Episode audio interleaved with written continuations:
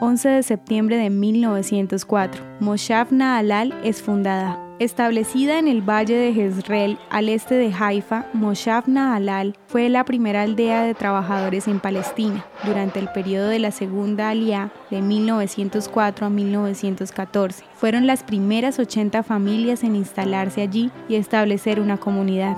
Este grupo creó la integración agrícola que integró los principios comunales del movimiento kibbutz con la oportunidad de poseer tierras de forma privada. Del mismo modo, Naalal estableció el diseño físico para otras moshavim de allí en adelante. Diseñado por el arquitecto Richard Kaufman, el diseño estaba basado en círculos concéntricos en donde los edificios públicos estaban en el centro, los hogares en el siguiente círculo y los espacios agrícolas en el círculo externo.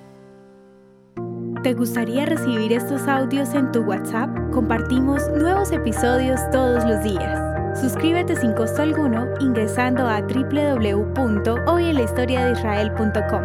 Este proyecto es realizado por Philos Project. El contenido original de Hoy en la Historia de Israel fue provisto por el Centro para la Educación sobre Israel.